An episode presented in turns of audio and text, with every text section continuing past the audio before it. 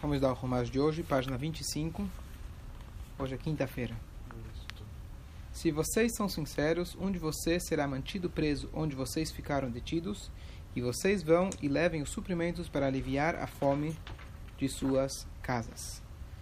Então aqui a gente está no meio do diálogo, do primeiro, primeiro encontro entre Yosef e seus irmãos. Ele acusou eles de serem espiões, e eles falaram não, e ele falou sim, não, sim. E por último ele fala, olha, vocês querem provar que vocês estão são corretos, vocês não estão mentindo, então tragam aquele seu irmão. Enquanto isso, eu vou guardar, vou deixar aqui um dos irmãos. Que quem vai ficar lá vai ser o Shimon. Todos eles tinham ficado presos no dia anterior por três dias. Então, a primeira atitude que ele acusou de espiões colocou eles três dias na prisão. E agora ele veio novamente conversar com eles e falou: Olha, vou deixar um de vocês aqui e vocês vão, lá e tragam o seu. Obrigado. E vocês vão lá e tragam o seu irmão. Uma coisa interessante, eu estava estudando agora. O que, que significa esses três dias que o Yosef colocou todos os irmãos na prisão? E por que justo três dias? Porque a Torá precisa me contar quanto tempo eles ficaram na prisão.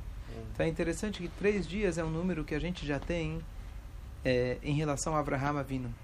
É escrito quando o Abraham Avinu ele foi ofertar o seu filho Yitzhak, Bayom Ashlishi Vaisa Abraham etinav. No terceiro dia, quer dizer, a três dias de distância até ele chegar no Hara Moriah. Dizem nossos sábios, Rashi comenta, por que precisava passar três dias? Ah, para que ninguém dissesse, para que ninguém dissesse, ah, Deus pegou ele de surpresa, ele teve um surto de loucura e foi lá e fez. Não, passou três dias. Três dias é o tempo suficiente para alguém receber uma notícia, se acalmar, meditar e tomar uma decisão.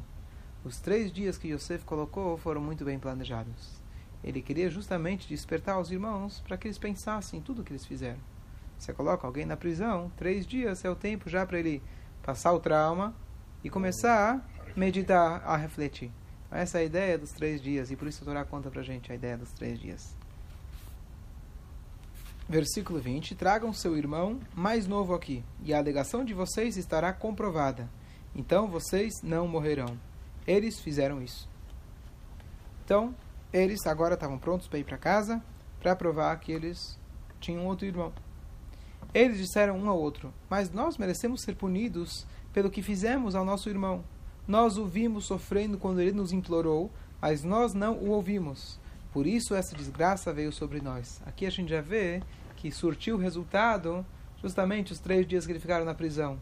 Agora que eles têm que voltar para casa, ouviram as palavras de Yosef, que ele vai guardar um deles lá, vai manter o Shimon como o penhor para trazer o outro. E eles sabiam que não seria fácil trazer o filho pequeno, o pai, como protetor, com certeza ia tentar, não ia, não ia permitir isso. Então eles viram que eles agora estavam numa num xadrez. E agora eles realmente perceberam, olha, tudo isso está acontecendo conosco porque por aquilo que a gente fez para o nosso irmão e a gente não escutou ele quando ele ele implorou para a gente. Aqui um parênteses importante e vale a pena esclarecer que quando as pessoas veem desgraça, a gente tem que chegar e parar e pensar o que, que eu fiz de errado. Certo? Mas nós não somos juízes. O único juiz é Deus. Então a gente não, tem que, não deve viver, olha, aconteceu isso comigo, por que eu fiz tal coisa? Quem é você para julgar ou saber por que aconteceu com você? O que sim é cabe uma reflexão. Se Hashem está me mandando dificuldades, está na hora de eu fazer chuva. Preciso me aproximar mais de Hashem, de várias formas. Mas nós não podemos nunca justificar, por exemplo, como o Rebbe sempre falou em relação ao holocausto. Ah, tem gente que quis justificar, Deus nos livre. Olha, aconteceu isso por A, B, C, D, falhas espirituais, etc. Não cabe a nós. O que cabe a nós, após o holocausto, sim, reconstruir, aumentar em luz. Mas você ficar fazendo esse tipo de conexão, talvez os filhos de Yosef podiam fazer esse tipo de conexão, mas a nós não cabe. Isso eu só queria fazer um parênteses importante. Às vezes as pessoas até ficam se, se sabe, às vezes se, não sei se a palavra é se, comendo, às vezes, ah, aconteceu isso comigo, por que tal coisa? Você precisa fazer chuva independente disso. Ah, o, a adversidade veio para despertar para você fazer chuva. Mas nós não podemos fazer essa ligação. Olha, hoje eu bati o carro porque eu gritei com minha esposa. Muita gente gosta de falar, você não devia ter gritado. Você não devia ter gritado mesmo. Mas quem disse que é por isso que você bateu o carro? Talvez você bateu o carro porque você foi atender o celular enquanto isso. Tá certo? Você foi, aconteceu porque você tinha uma dívida maior com Deus. Não cabe a nós fazer esse tipo de ligação. As pessoas gostam e acham que isso é divino, acham que isso é religião. Isso, usando a linguagem um pouco exagerada, é um pouco de paranoia. Tá certo? Porque a chuva tem que ser independente. Sim, bati o carro, Deus nos livre. Então você fala, bom, eu preciso fazer chuva. Bom, gritei com minha esposa hoje, não é para mais gritar. Mas, que mais eu fiz de errado? Eu posso parar e pensar sobre várias coisas. Eu nunca devo falar, olha, aconteceu isso comigo, por quê? Eu fiz tal coisa. Isso não cabe a nós. Nós não somos os juízes, certo? Tem um provérbio Olha, olha que interessante. Olha que não, parei. Olha que interessante. Alguém aqui está questionando que alguém falou que está acontecendo muita coisa ruim, então ele vai verificar as mesuzot. Olha que interessante. Quando teve a história de Entebbe, o Rebbe, logo depois da história, o Rebbe falou para todos os passageiros, o Rebbe falou, óbvio, milagre de Deus, etc. Mas todos os passageiros verificaram as mesuzot. Todos sem exceção, que verificaram, tinham problemas na Mesuzota. Inclusive os dois, o pessoal sabe aqui quem são os dois que estavam aqui de São Paulo. O Rabino Alper contou a história que ele foi na casa deles. Um deles tinha, talvez estou errando os números, mas acho que 11 Mesuzot Psulot. A outra tinha uma Mesuzot de ponta, se não me engano, de ponta cabeça, ou faltando. Não falhou. Mas o Rebbe logo depois fez questão de deixar muito claro. Não é porque a Mezuzá estava Psulá que aconteceu isso não é para a gente fazer esse tipo de conexão. O que é então? Então é igual comparado a alguém que vai andar de moto ou alguém que vai andar de bicicleta sem capacete. Se Deus nos livre acontece um acidente, se a pessoa está de capacete, ele vai estar tá protegido. A cabeça dele. Se ele não está de capacete, Deus nos livre não. Mas não é o capacete que faz o acidente. Ou a falta do capacete que faz o acidente. Deus destinou que isso deveria acontecer com o avião e tal coisa.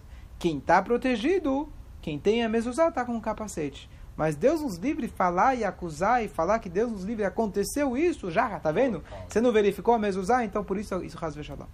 Isso deve deixou bem claro, é justamente isso que eu estou falando. Agora, olha que interessante. Eu quero comentar com vocês uma coisa que aconteceu hoje comigo. Afinal, olha, depois que eles então comentaram que estão se arrependidos, olha o que está acontecendo com a gente. 22. Reuven respondeu a eles dizendo: Afinal eu disse a vocês, dizendo: Não pequem contra o menino mas vocês não me escutaram. Por isso o seu sangue também está sendo agora clamando, está agora clamando por justiça. Então parece que o Reuven fala aquela palavra mágica que pode destruir qualquer pessoa. Tá vendo? Não falei para você? Essa é a pior coisa uma vez. Alguém me comentou, eu nem ouvi o shiur, mas alguém que ouviu um shiur fala que a pior palavra que você pode falar para alguém é: te falei, te disse, tá certo? Eu conheço gente que fala sempre quando você vai, faço tal coisa ou não? Às vezes ele fala sim, logo depois ele fala não. Aí depois que acontece, ele fala, te disse? Claro, você disse sim e não. Um deles você acertou. Tá certo? Então, aí o que acontece? É muito ruim você falar te disse. A pessoa, na hora do aperto, o que você tem que fazer? Você tem que confortar a pessoa. Então, eu você é, eu estava vindo no, no Uber para cá. É, aí eu tava, decidi preparar o shiur e dar uma olhada já no rumagem de hoje. E aí eu olhei isso e falei, bom, aqui a gente tem uma lição do que não fazer. Tá vendo? Eu vendo, a gente tem uma lição do que não fazer. Ele foi lá e apontou para eles, tá vendo? E se a gente for olhar bem, veio o meu Yetzarará na minha cabeça falou, tá vendo? Reuven, não é que ele disse, ele tentou mandar jogar no buraco porque estava com medo, porque ele era o irmão mais velho, estava com medo da culpa. Não quer dizer que ele estava contra Yosef, a venda do Yosef, ele também era cúmplice, tá certo? Então agora ele está querendo tomar vantagem. Ah, tá vendo? Que história é essa? Então, eu, na minha cabeça, eu ia, já estava pensando, falei, bom, a gente vai dar uma lição de como não ser. E aí logo veio um pensamento, falei, não, não pode ser. Estamos falando aqui, só um minuto, estamos falando aqui de tzadikim. Eu não posso, eu, afirmar a lição de, de eu vendo como não ser. Logo comentar uma história fantástica a respeito. Então ficou isso na minha cabeça.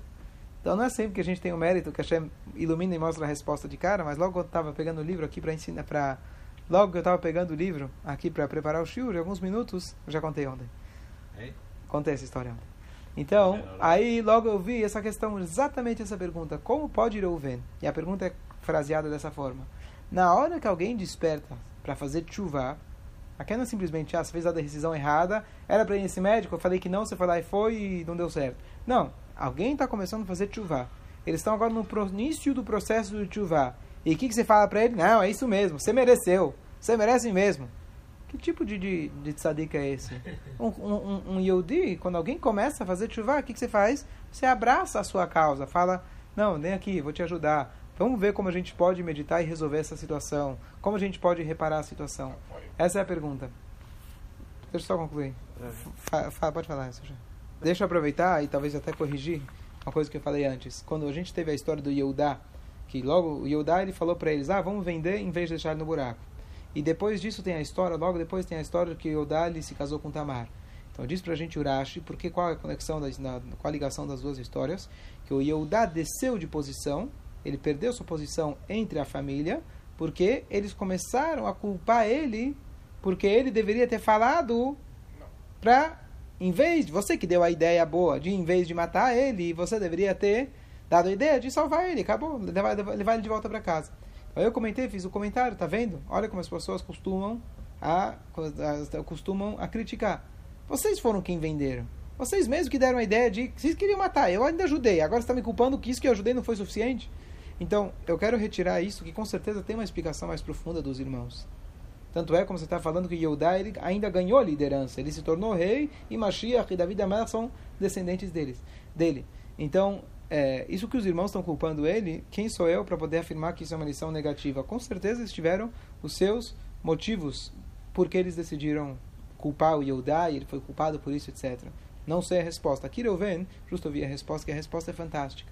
Que na verdade o Reuven, quando ele quis apontar o dedo para eles, na verdade não era um intuito de, tá vendo? Eu não sou culpado, vocês são culpados e deixam me livrar. Quer limpar a ficha dele. Tirar, como chama? Tirar o... Tirar o... Hã? Tem nome, qual que é o nome? Tirar. Bom, se tirar o corpo fora, obrigado. Tirar o corpo fora. Então, qual que é a ideia? A ideia é a seguinte: tem dois tipos que a gente faz chuva. Um tipo de fazer chuva é falar: olha, eu percebi que não vale a pena brigar com Deus, porque ele ganha, ele é mais forte. Então, deixa eu fazer chuva e respeitar ele, porque não vale a pena. Isso não é chuva completa. Dizer que ele é mais forte, dizer que ele vai te pagar as contas, ele vai acertar as contas, tá, significa o quê? Olha, o pecado que eu fiz, o pecado que eu fiz foi muito gostoso. Valeu a pena naquele momento. Mas eu vi que com Deus não adianta, nunca saio ganhando. Sabe o que? Eu vou me arrepender para ficar de bem com Deus. Isso não é chuva completa. Isso você fez chuva por quê? Porque você não quer as consequências dos teus atos. Os seus atos ainda não se não considera eles abomináveis. Você considera seus atos bons, mas não vale a pena. Tá certo? A, a verá foi gostosa. Fui lá, comi o que não podia, foi muito gostoso. Mas sabe o que? Tá chegando Yom Kippur. Eu tô querendo garantia esse ano, eu tô querendo, tô querendo, tô querendo muita saúde, quero garantir esse ano. Hum. Deixa eu bater no coração porque acho que não vale a pena, não, não foi um bom negócio. Mesmo que eu me arrependo, decido não fazer nunca mais. Esse é um nível de tshuva. Mas o verdadeiro nível de tshuva é falar: olha a abominação que eu cometi. Quão grave, quão quão ruim é aquilo que eu fiz. Eu me arrependo realmente de ter feito. O meu ato foi ruim. Não a consequência dele não é boa. O meu ato foi ruim. Essa é a verdadeira chuva. Então, quando o Reuven, ele aproveitou essa oportunidade, na verdade, de incentivar eles mais para fazer chuva. Eles falaram, não, tá vendo? Aconteceu isso porque a gente maltratou Yosef. Ou seja, a gente se arrepende de ter maltratado Yosef porque aconteceu isso. Vai junto. E aí ele respondeu, não. Já desde então eu falei para vocês que o ato de vocês estava errado. Independente da, conse da consequência que está acontecendo agora, muitos anos depois. Eu avisei vocês naquele momento que aquilo, o fato de vender, o seu irmão já estava errado. Então ele estava, na verdade, mostrando o caminho para eles para ativar. Então não era para jogar na cara deles. Então, quando eu vi essa explicação, justo hoje, com a Rapratit, que eu tive esses pensamentos, de, ah, não, aprender de Reuven o que não fazer, e justo pelo contrário, Reuven estava incentivando eles para ativar. Isso volta justamente, remete justamente ao shur que eu dei hoje de manhã, que às vezes tem frases dos nossos sábios, frases da Torá, que a gente, por ignorância, falta de compreensão, a gente acha que é ridículo Deus nos livre. Então, saibamos sempre, quando levamos como regra, que mesmo aquelas frases que a gente não entendeu, não teve o mérito de achar o livro correto, que teve as respostas, mas mesmo assim a gente ter certeza que nada na Torá, Deus nos livre, é exagerado. Nada na Torá, Haz Shalom, é ridículo. As frases da Torá são perfeitas, são diretamente de Hashem. Algumas a gente tem o privilégio de entender, outras a gente precisa estudar um pouco mais. Quem sabe lá na frente a gente vai entender. Só quero fazer um parênteses interessante. Uma vez eu vi um shur muito interessante que tem um rabino, o mesmo que eu sempre escuto o shurim, rabino Jacobson. Ele falou que uma vez ele foi convidado para um shabaton. Shabaton, num hotel, ele era um palestrante convidado Só que nesse Shabbaton tinha mais um palestrante convidado, que era o representante da, da, do templo reformista. Bom, o líder, digamos assim, o líder do. Bom, e aí o que acontece? Ele falou que ele foi lá, estava lá com a esposa, então ele tinha que dar a palestra dele, mas ele pediu para a esposa dele participar da palestra do, digamos assim, concorrente dele. Aí ele falou assim, fez um comentário engraçado, ele falou, eu queria que ela fosse lá porque eu estava curioso, né? Saber eventualmente o que queria falar, mas mais ainda, eu queria que minha esposa apreciasse mais ainda a mim. Bom, valorizasse mais. E aí, o que, que, que, que, que ele falou naquela hora? Ele falou uma coisa, um comentário curioso, interessante, mas justamente que vai na, nessa linha que eu, que eu tava, veio na minha cabeça. Nós não devemos aprender educação de Abraham Avinu. Abraham é o nosso protótipo da não educação. Hasbe Shalom, assim ele falou. Por quê? Porque a única conversa que existe entre Abraham e Yitzhak é na hora que ele vai matar ele. Então a gente tem que aprender educação que não se faz igual a Abraham. Esse foi o resumo do que eu me lembro que ele tinha comentado. Mas o, é. o concorrente do, do, É, é, é, ah, é? esse é o concorrente. Sim, que ele usou Abraham como exemplo de, de como, como, de não, como fazer. não fazer. ele ficou. Calma, calma, calma. Então, sem dúvida, estou dizendo não é o que o Rabino falou, isso é o que o outro falou. Bom, ele falou, quando minha esposa me comentou isso, eu achei que merecia uma resposta. Ele falou: olha, é realmente um comentário interessante, uma observação interessante, que realmente a gente não vê outros diálogos entre o pai e o filho, só nessa hora. E aí ele falou, olha, eu não tinha livros suficientes, não tinha livros, era estava no hotel, não tinha assim, acesso, era Shabat inclusive, não tinha acesso aos livros para eu poder olhar, tá certo? E consultar, achar uma resposta curiosa, porque realmente a, a observação é uma observação interessante. Né? A observação é interessante, que é a única conversa. Mas a conclusão é ridículo você falar que Abraão Avinu não é um exemplo de educação. Afinal, a gente fala dele todo dia, a avó, eles não são nossos pais. Então, ele fez a seguinte observação, não vou me prolongar agora, mas basicamente, ele falou: vamos só ler o texto. Eu não vou fazer comentário nenhum. Olha o que, que ele fala. Vaiomer, foi depois dessas coisas e Deus testou Abraão. É, e aí Abraão acordou de manhã, tarará. Abraão ele pegou as lenhas, pegou os filhos, etc. Aí ele começa a falar. Vaiomer Yitzhak, como eles estão no caminho, Vaiomer Yitzhak el Abraham aviv. Yitzhak falou para o seu pai, para o seu pai Abraham. Pergunto, a gente já não sabe quem era o pai dele? Abraham Aviv. Então ele falou para o pai dele Abraham. E aí o que, que ele responde? Vai Yomer. O que, que ele falou? Avi. Pai. Peraí. Já sei que é o pai dele. A Torá me fala que é o pai dele. Aí ele fala papai. Aí ele, aí ele foi lá e falou. O que, que ele falou? Papai. É, que abria a conversa. Entendi, mas por que a Torá precisa me contar? Vai Yomer Avi. Vai Yomer. E o pai respondeu o quê? Hineni. Estou aqui, Beni, meu filho. Uma conversa um pouco não, não comum hoje em dia. Papai, quero falar com você. Sim, o que você quer? Papai. Sim, meu filho querido, o que você quer? Estou traduzindo direto, não estou dando nenhuma interpretação. Vai Yomer. E aí ele de novo, vai Yomer. Aí ele fala, Ineaesh, Veaye, Acedo lá. Vai Yomer Abraham, e ele vai dar responde para ele. Então a gente vê essa redundância quatro vezes: pai, filho, filho, pai. A gente vê o tom da conversa aqui quando a gente fala. Carinho. O né? carinho que tinha entre é. eles é uma coisa que não tem o que falar. Ah, mas por que está só nessa passagem? Porque aqui tem muito que se prolongar a respeito, mas tem muita gente que o carinho com o filho, aquele beijo, né? Beijo do Dia das Mães. Dá um beijo, querida. Você vê antigamente as fotos de antigamente, os casais, no dia do casamento, os dois estão sérios. E o casamento deles durava 80 anos. Hoje, nas fotos, está todo mundo sorrindo. Hum. Quanto dura o casamento? Nada. Às vezes já na lua de mel já quebra. Já na lua de mel, já, já nem no casamento já não sabe se é ela mesma, tá certo? Então o que acontece? Então a ideia de carinho e afeto, a Torá descreve pra gente num momento de alto sacrifício. Quando a Torá fala pra gente essa, essa descrição desse desse diálogo, diálogo verdadeiro é aquele que envolve comprometimento. Aquele que envolve comprometimento aqui de ambos. Esse é o verdadeiro diálogo e é aí que a Torá expressa o verdadeiro carinho. Tem muito que falar a respeito, mas é só que ficou gravado para mim muito de que eu não posso chegar sozinho Então, repito, e fazer uma análise minha na Torá, muito menos uma análise que vai criticar, Shalom, qualquer um da Torá. Mesmo quando a gente tem as frases, por exemplo, que os meraglim, os espiões foram lá e fizeram, ah, tá vendo os espiões? A Torá pode criticar. Davi da Meller, todo aquele que diz Davi da Meller pecou, é um pecador, diz pra gente. Ah, mas espera aí, ele fez chuva a vida inteira. Chuva de que se ele não pecou? Isso é entre ele e Deus. Eu não posso chamar ele de pecador. A Torá pode falar à vontade, tá certo? Mas eu não posso tirar conclusão nenhuma, falar, ah, Avraham, quem era Davi da Meller, etc. Infelizmente, muita gente, muita gente, muita gente, muita gente lê a Torá com, sem esse tipo de preparo. A gente tem que sempre partir do princípio que a Torá é met, a Torá é verdadeira, a Torá fez questão de contar essas histórias, fez questão de contar os personagens, mesmo as histórias mais difíceis da gente entender, mas de novo, são difíceis às vezes para a gente entender, mas todos os personagens da Torá, a não ser que a Torá coloca para a gente claro, pega Haman, pega Amalek, etc. Mas estou falando dos personagens, os judeus da nossa história, os, os tzadikim da nossa história, caso Shalom a gente tirar qualquer conclusão e aprender o que não fazer. Eles são os protótipos. Algumas atitudes deles eu não entendo? Ótimo, você precisa entender melhor e estudar um pouco mais. É...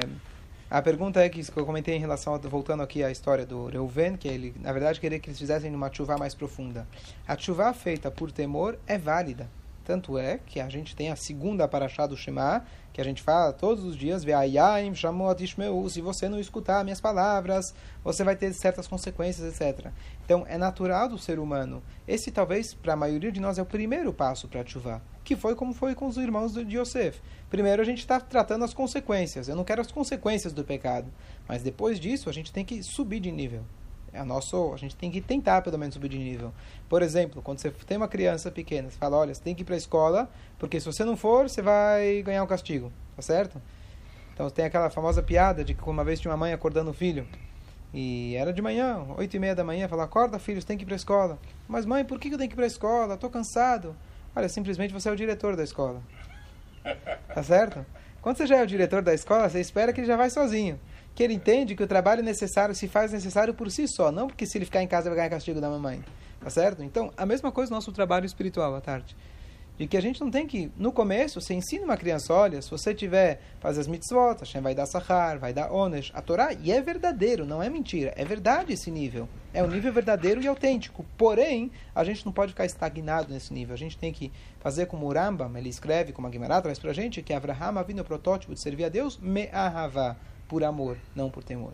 Você servir por temor é um nível, claro que é um nível, começa por aí, mas não é suficiente. Então a gente tem que aos poucos perceber que eu não vou para a escola porque senão a mamãe vai, vai, vai bater, vai dar castigo. Eu vou para a escola porque eu quero aprender. Eu acho que é importante eu aprender, ir para a escola, para ter um trabalho, para ter conhecimento, porque eu sou um ser humano, preciso estudar e assim por diante. É isso que a gente espera. Você não espera que o cara, quando está no colegial, está indo porque está tá, tá com medo. Essa é a ideia. Então você desenvolveu o prazer e o gosto, e mais ainda do que o gosto, você saber que isso é a vontade de achar na hora que você faz as mitzvot. Sim? Muito bom. Página 27, versículo 23. Eles não sabiam, eles não sabiam que Yosef ouvia entendia, uma vez que ele tinha lhes falado através de um intérprete. Ele se virou deles e chorou. Ele voltou-se a eles e falou-lhes. Ele pegou Shimon dentre eles e prendeu diante de seus olhos. Yosef ordenou que enchessem seus vasos com grão e devolveu seu dinheiro no saco de cada um. E que eh, lhes fossem dadas previsões para a jornada, isso foi feito a eles. Então agora o que acontece?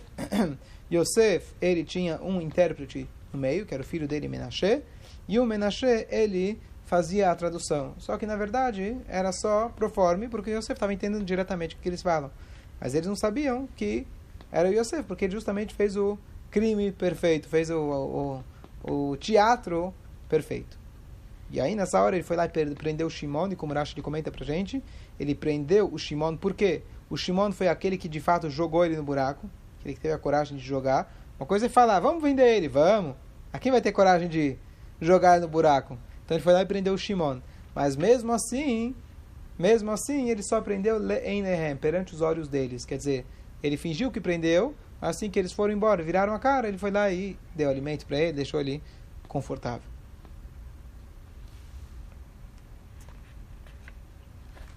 E aí, ele manda, então Yosef agora começa mais um plano interessante e curioso. Ele manda colocarem na hora que eles compraram, vamos dizer lá, 100 quilos de mercadoria, teriam que trazer de volta para Israel, ele mandou colocar a dose dobrada na mochila deles. E o que vai acontecer agora, eles, é, e não só isso, é, Mandou dinheiro também. sim, ele mandou, ele mandou o, é, peraí, não, eles não cont- encontraram a dose dobrada ou só devolveu o dinheiro? Não, ele devolveu o dinheiro. Então eles, eles, eles, eles, eles encontraram o dinheiro deles na mochila deles. Quer dizer, eles pagaram e encontraram dinheiro ainda na carteira. Coisa que não acontece hoje em dia. Às vezes você paga e não tem a mercadoria. Aqui eles tinham, tinham mercadoria e receberam dinheiro de volta. Tá certo? Eles carregaram o alimento que compraram. Eles compraram eles carregaram o alimento que compraram nas, nos seus burros e partiram de lá. Um deles abriu seu saco para alimentar seu ju- jumento na hospedaria. Ele viu seu dinheiro na boca do seu fardo. Ele disse a seus irmãos: Meu dinheiro foi devolvido também está no seu fardo. Seus corações sucumbiram e um disse ao outro temerosos: O que é isso que Hashem nos fez? Quer dizer, você encontrar o dinheiro de volta, eles já estão percebendo que tem alguma alguma coisa, vai acusar a gente, etc. Parece que ele está tudo está dando errado. Quer dizer, não pegaram não pegaram o dinheiro falaram, opa, vamos embora. Porque eles tinham lá o Shimon que estava preso, estavam em busca do Yosef. Então agora eles terem recebido o dinheiro de volta, eles sabiam que estavam numa, numa possível armadilha. Uma coisa muito interessante, que hoje tem muito aqueles videozinhos de WhatsApp, está tudo sendo filmado, né? Hoje quase tudo está sendo filmado. Então muitas vezes você tem aqueles testes de, de confiança, certo? Às vezes você está lá e o cara te devolve o troco a mais. Aí estão te filmando, você percebeu e o quê? E aí vai perguntar, a dúvida é se você vai ser honesto de voltar lá e devolver. Outro dia eu tava recebi, fizeram um teste de esses vídeos de, de como se fosse trote, mas eles foram, foram lá testar uma, uma máquina, um, um- os caras que vão consertar a máquina de lavar. Quem quer falar? Então eles foram lá de propósito, quebraram, tiraram uma pecinha muito barata, muito fácil de consertar, tiraram do lugar. E aí eles chamaram cinco, seis técnicos. Cada um vinha lá. Um falava vai custar 500 reais. Porque não sei o que, o motor e sei lá das quantas. Outro vai custar 300 reais. E foi, foi, foi. Até que chegou o último e falou, olha, vai custar 10 reais porque faltou a pecinha. Tá tudo sendo filmado. Aí eles falam, dão o nome dele, quem quiser, chama o cara, tá certo? Então a gente tem que sempre... Nós, Yodim, não precisamos saber que hoje está sendo filmado. Justo quando surgiu a câmera, o comentário foi que de tudo a gente tem que aprender uma lição. Eu acho que foi o Rebbe que fez esse comentário, satélite, etc. Que nós estamos sempre sendo filmados. A gente está olhando tudo. A câmera hoje ajuda, ajuda hoje a gente a, a, a ver que isso é real. Então a Hashem está olhando tudo que a gente faz. Então se Deus nos livre, você percebe que você está que, que, que está ser, ser testado nessa situação, Deus nos livre da gente pegar o dinheiro. Se você percebe que você recebeu troco a mais, você tem que ser honesto e falar, olha, você me deu troco a mais. Número um, por quê? Pode ser que a pessoa está te testando, vai ser um Hilul Hashem muito grande, se você não devolver. Certo? E número dois, independente se a pessoa vai perceber, nós temos que ser honestos. Certo? Bom, só resumir aqui o final. Eles voltam para casa. É, eles voltam para casa. Eles contam a história tudo pro pai. E o pai, agora, eles falam para eles o que, que vocês tiveram, o que, que vocês tinham que falar, vocês tinham um irmão pequeno em casa. Quem pediu para você contar essa história? Tá certo? Agora, ele só vai devolver o Shimon se devolver, se eu dar para vocês o Binyamin. E, portanto, o pai decidiu, vamos ficar aqui, eu não vou entregar o meu Binyamin. Aqui tem um comentário interessante, que está baseado, baseado na verdade, do, no Rumash de ontem, de que, é, de que a gente viu que o Yaakov não queria mandar o Binyamin. Porque Penikra enu asson, ele fala. Ele não quer mandar o Binyamin porque talvez vai acontecer algo, Deus nos livre, um desastre no meio do caminho. O que, que tem a ver a acontecer um desastre no meio do caminho? Diz Urashi, Satan mekatreg beshaat sakana. Na hora do perigo, Deus nos livre, o Satan aproveita a vulnerabilidade da pessoa, quando você está exposto ao perigo, e o Satan, ele, às vezes, vem trazer umas fichas antigas. Fala, olha aqui, esse cara não é que está em dívida com você, Hashem? Deixa eu pegar ele. Estou precisando levar ele aqui comigo. Então, Deus nos livre. Então, por isso, quando a gente se, se nós estamos numa situação de sacanagem, de perigo, naturalmente, não que a gente se coloca, mas às vezes não tem opção. Você está fazendo uma viagem, então a gente faz filatadeira, a gente dá tzedakah, a gente estuda a Torá, a gente faz tudo o possível, a gente tem aqueles que tem o costume de receber uma aliá na Torá antes de você viajar, e assim por diante. Quando você vai chegar num perigo, você tenta, a gente tenta fazer o máximo para a gente estar protegido espiritualmente. Então o que acontece? Num momento de perigo, o Satã ele tenta fazer mais força. Mas uma coisa curiosa é que justamente, faço a pergunta para vocês, o Yaakov não gostava de todos os filhos? Como que ele deixou os filhos viajarem para o Egito? Se a viagem é perigo, é perigo para qualquer filho. E a resposta é a seguinte: Binyamin, ele era mais propenso para o perigo. Por quê? Rachel faleceu aonde? No meio de uma viagem.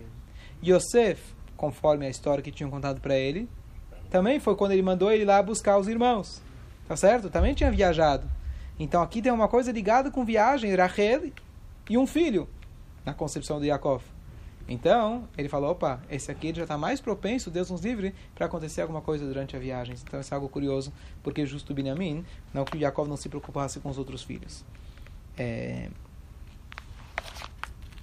Bom, aí a fome apertou, resumo do de hoje, a fome apertou, não teve jeito. O Reuven, ele falou, bom, eu garanto, pode mandar, dá para mim que eu garanto. Aí o pai falou, como você garante? Ele falou, olha, eu juro pela vida dos meus filhos, se eu não trouxer o Benjamin de volta, a vida deles, Deus nos livre. O Yaakov chega e responde, como o Rashi traz para gente, que menino bobo é esse? Se os filhos dele morrem não são meus netos, que tipo de garantia é essa? E aí chegou Yudá, aqui que o Yudá falou, eu garanto. Eu garanto, e se eu não devolver, eu serei pecador para você, perante meu pai, minha vida inteira. E, na verdade, voltando aqui a esse ponto, que tem uma explicação profunda, que diz o seguinte, que tipo de garantia Yudá podia dar? Ele saberia se realmente não ia acontecer nada no caminho para o irmão?